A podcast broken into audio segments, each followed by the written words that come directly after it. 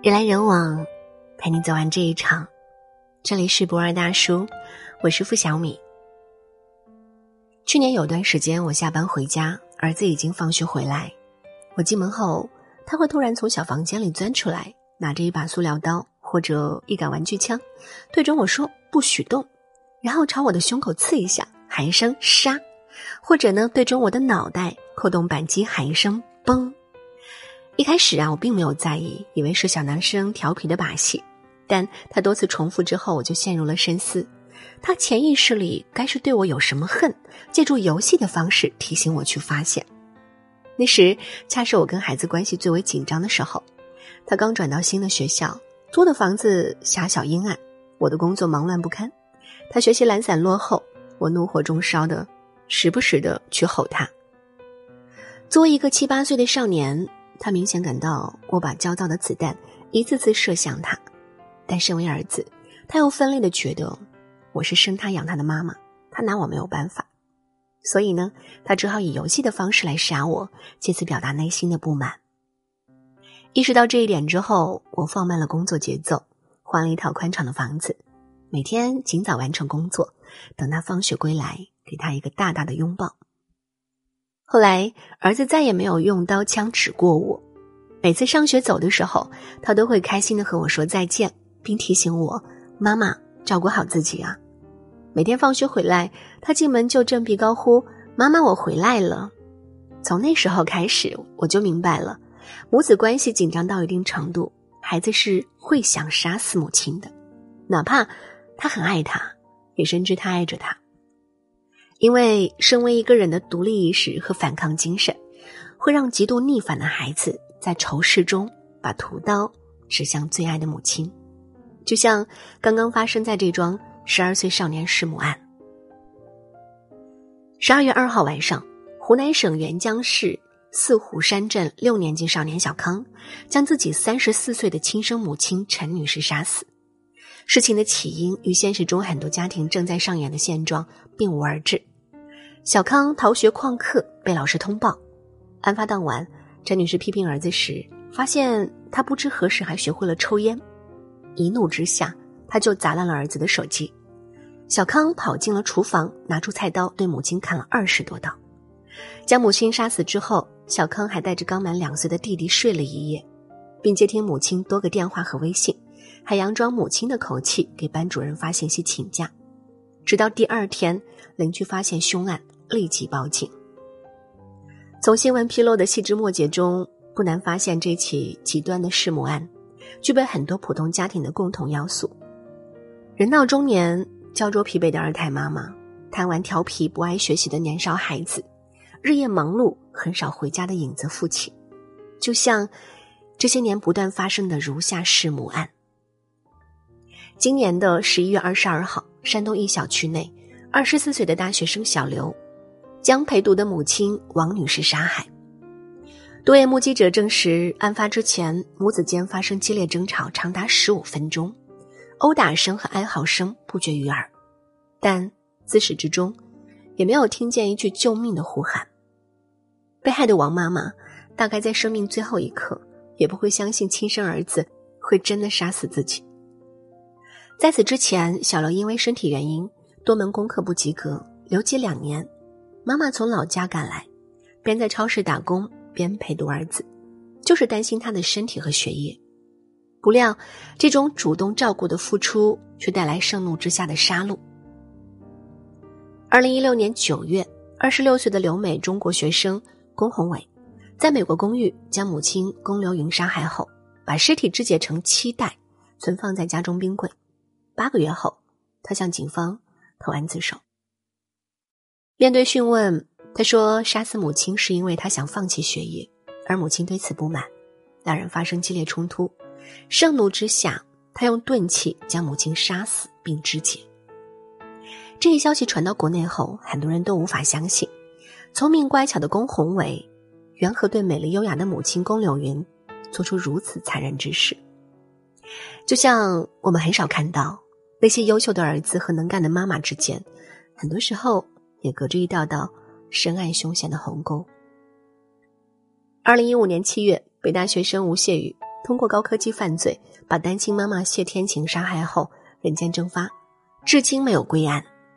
二零一二年三月，南昌青年高某某将母亲杀死，只因母亲平时对他的工资管得太严。二零一一年三月，上海留日学生汪家晶向母亲索要生活费无果，在机场将母亲捅死后险些杀死。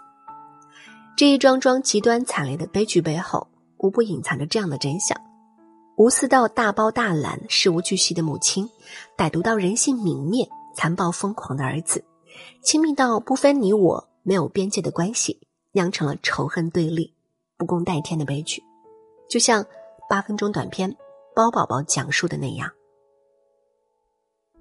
华裔导演石之宇的短片《包宝宝》讲述了这样一个故事：妈妈做的一个包子突然变成了一个软糯可爱的包宝宝。妈妈很爱包宝宝，无论去哪里都把它带在身上，怕它被狗咬伤，怕它被人拐走，更怕它跟别的孩子学坏。包宝宝越长越大，渴望交朋友，期待能自由。在反抗和抵触中，他和深爱他又控制他的妈妈成了势不两立的敌人。为了逃离妈妈的监视，包宝宝带上新认识的女友，决定离家出走。妈妈再三挽留，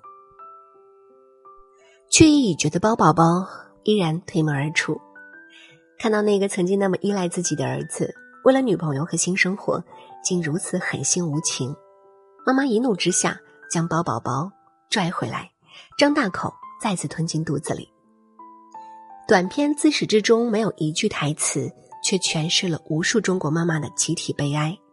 我要再次把你放进肚子里，这样就不会再失去你，这样你就不会反抗我，这样我们就能永远在一起。就像导演石之宇所说的那样，活不出自我的中国妈妈，把孩子当成自己的化身。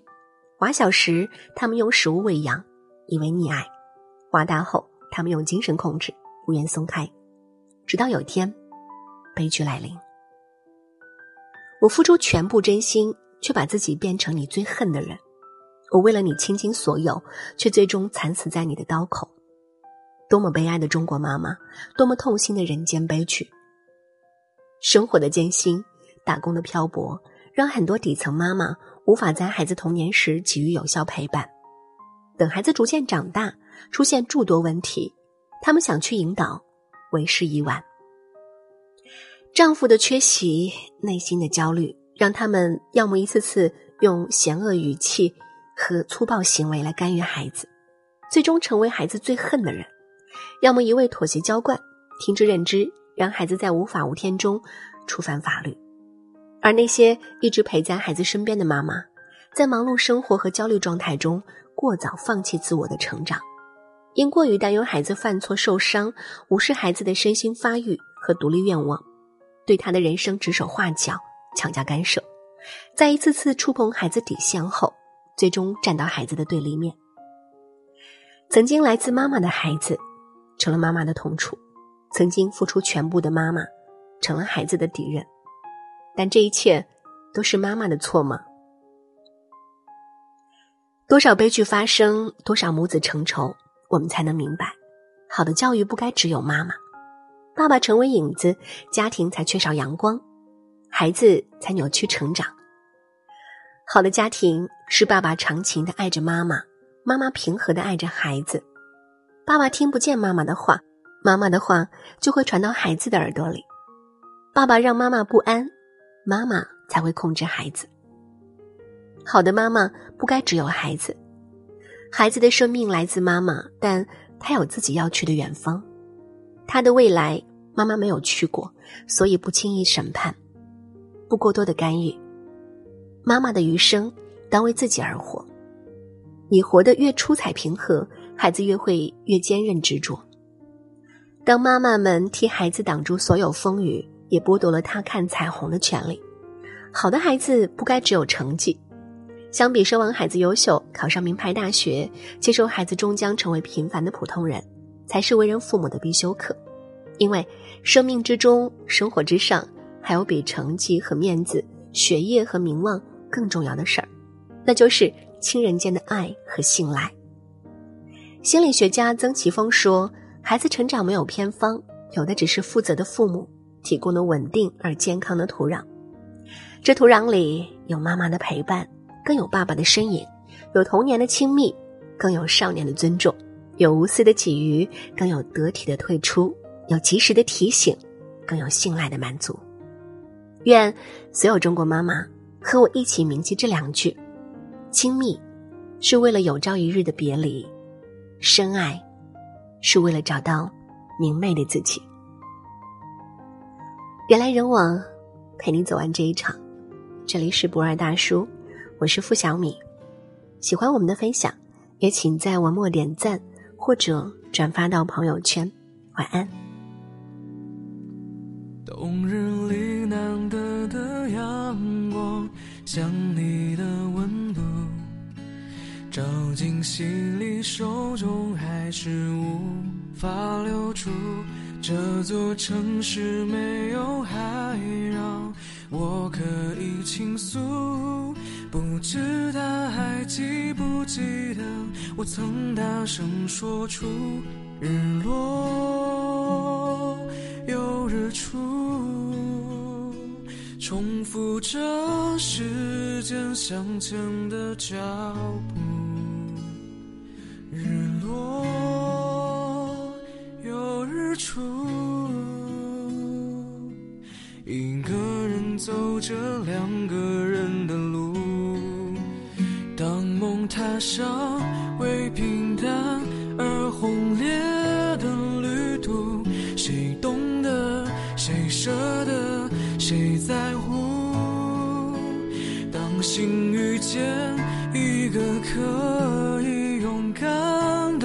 追逐，谁渴望？谁拥有，谁满足。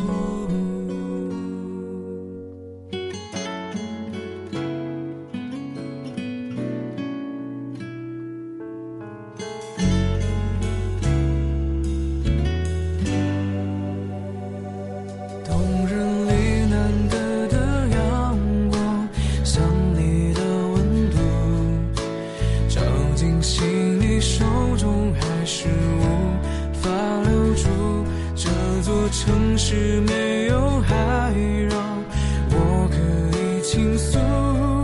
不知他还记不记得我曾大声说出日落有日出，重复着时间向前的脚步。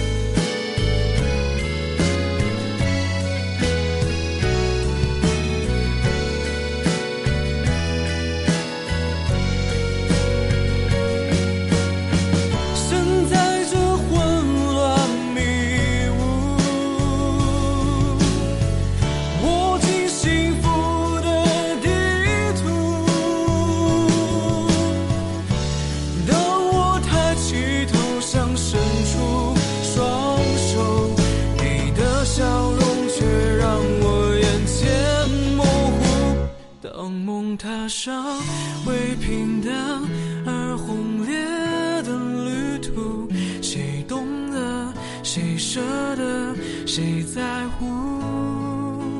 当心遇见一个可以勇敢的追逐，谁渴望，谁拥有，谁满足？当梦踏上。